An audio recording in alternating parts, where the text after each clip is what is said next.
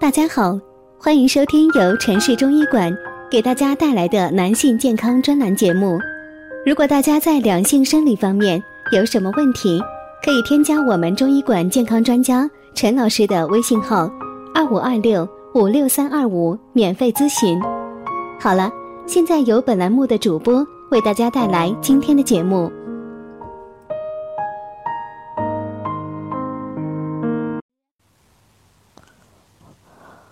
师，我是一位无知青年，向你求助，希望你能帮帮我。男，二十五岁，手淫史从二零零七年至二零一七年，已经长达十年。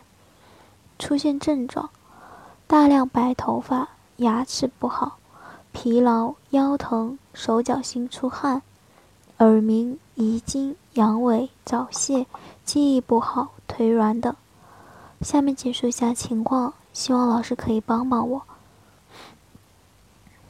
让更多青年引以为戒。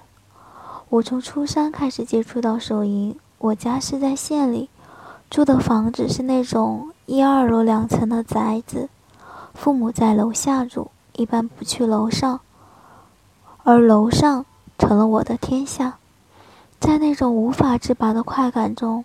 燃烧了自己的疯狂与生命的精华，都是网络害人啊！特别你百度搜索手淫有什么危害吗？出来乱七八糟的，什么生理需求一周几次没事，全是胡说八道。这些害人的东西。假期里我整天吃了睡，睡醒了玩游戏，几乎没有出过门。加上手淫，想想那时候的状态。用一句成语说是无精打采。初三毕业，高考只考了三百分不到，就去上了大专。在宿舍遇到了一个看黄片的同学，瞬间被吸引了。以前只是看看带诱惑的图片，一步一步往深渊里走。毕业后参加工作，每天提不起神儿，晨勃不再出现了，再就是睡眠出现问题。多梦简直做不完的梦，最明显的是恐惧梦，不能动还疼。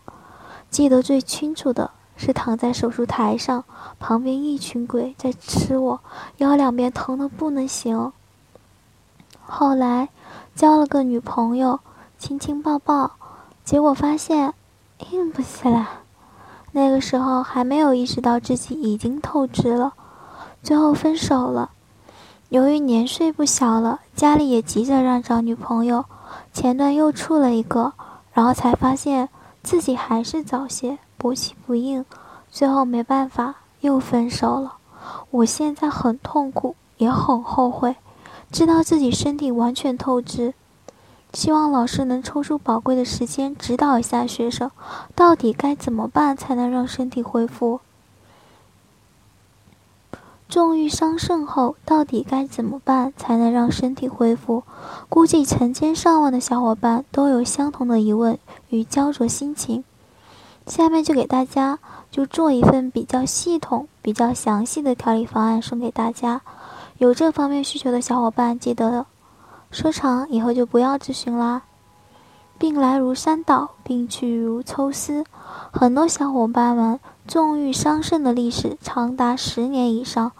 妄图通过一两周或者一两个月就扭转扭转乾坤，让身体彻底恢复是不可能的。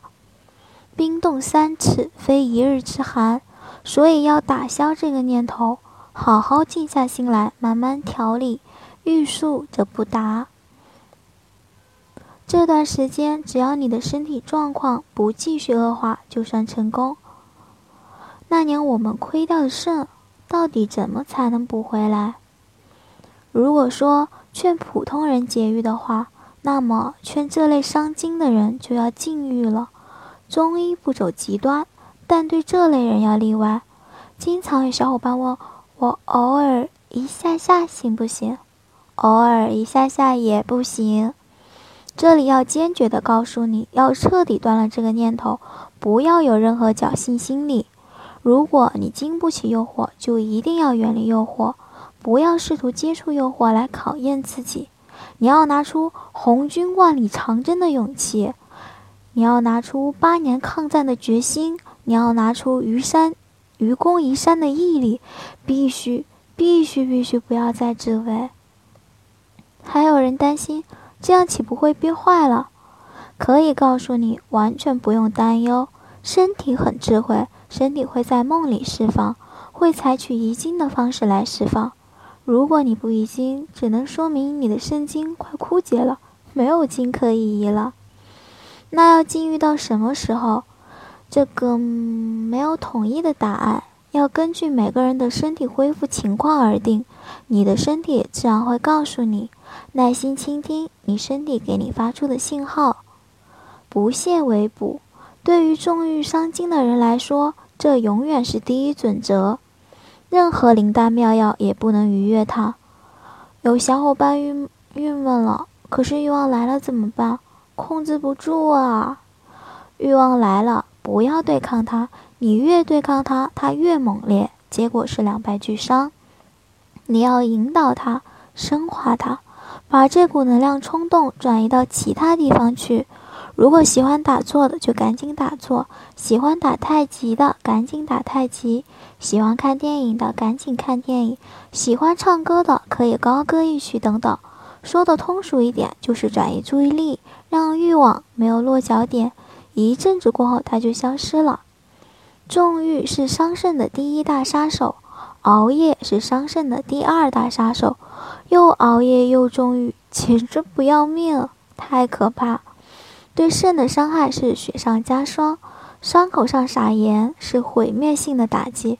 悲催的是，现在的年轻人都是一边纵欲一边熬夜的，血气方刚的小伙子，身体却不如中老年人，真是令人心痛啊！又熬夜又纵欲的人，比单纯纵欲的人症状要多出一倍，更加难调理。除了熬夜。其他伤肾的行为也不要做了，比如久坐，比如看恐怖片，比如老在外面吃快餐，因为快餐都是肥甘厚味，加了很多味精、香精，还有很多肉类，还有激素，这些都是伤肾的。很多人陷入一个误区，以为身体不好，只要通过运动就可以补回来，不是这样的，运动是必要的。但运动不当，反而加重身体的负担，适得其反。在你身体已经很虚的情况下，是不能剧烈运动的。此时你要做的就是养精蓄锐。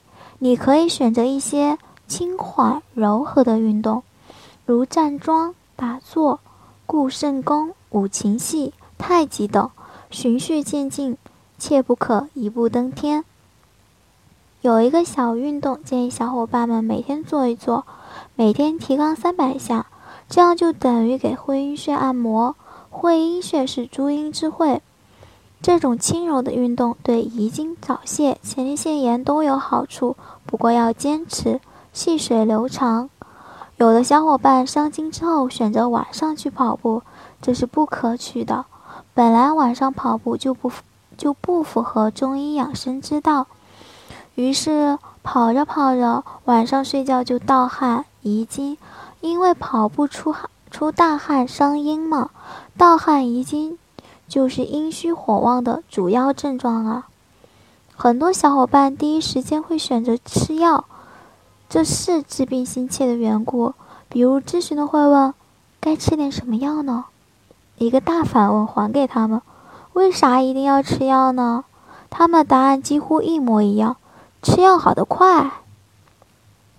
如果你身体好，又是急症，吃药确实好得快。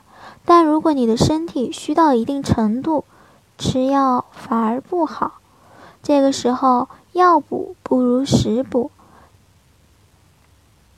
因为食补反而容易吸收，而且食物的味道要胜于药的味道，容易坚持下来。重欲伤精的人该如何食疗呢？一个重要的原则，赶紧把脾胃补起来。肾是先天之本，不容易调理；后天之本，脾胃可以来帮忙。脾和肾是相对统一、相互依存的关系。简单的说，脾好了，肾也会跟着好。另外，脾胃容易补进去，调理脾胃的同时再调理肾，双管齐下。推荐一款食材方：山药薏米芡实黑豆核桃粥。山药薏米是健脾祛湿的，薏米有点寒凉，为了不伤脾胃，要用炒薏米。芡实是补肾的。它有一种特别的固摄能力，就是能够让你补进去的东西不再泄出来，所以对遗精、腹泻、遗尿都有好处。黑豆是肾之谷，直接滋阴、滋养肾阴；核桃直接温补肾阳。这样一来，这款食疗食疗方脾肾双补，肾阳虚阴阴虚都得到调整。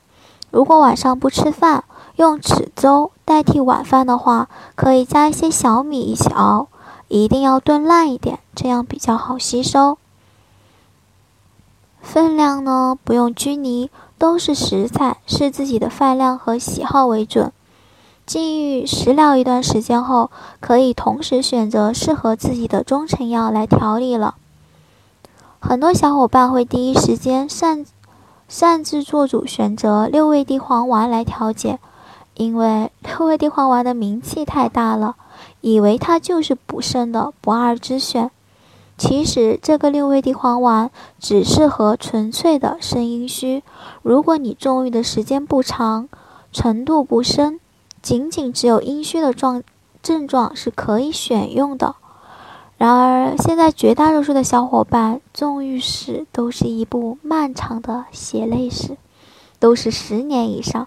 单纯的阴虚几乎不存在了，都是阴阳两虚。先是阴虚，阴虚日久就是阳虚了。中医讲，善补阴者必从阳中求，善补阳者必从阴中求，这样阴阳双补才是真的补。所以，对百分之八十八的伤精者来说，最好的选择是贵附地黄丸。还有人问。可不可以六味地黄丸与贵附地地黄丸一起吃？在这里明确告诉你，不必画蛇添足，不必画蛇添足，多多此一举。因为贵附地黄丸已经把六味地黄丸的成分包括在里面了。如果遗精严重，可以同时服用金锁固精丸。情欲、节制、运动、食疗、药补。如果你做到了，这些身体一定会康复的。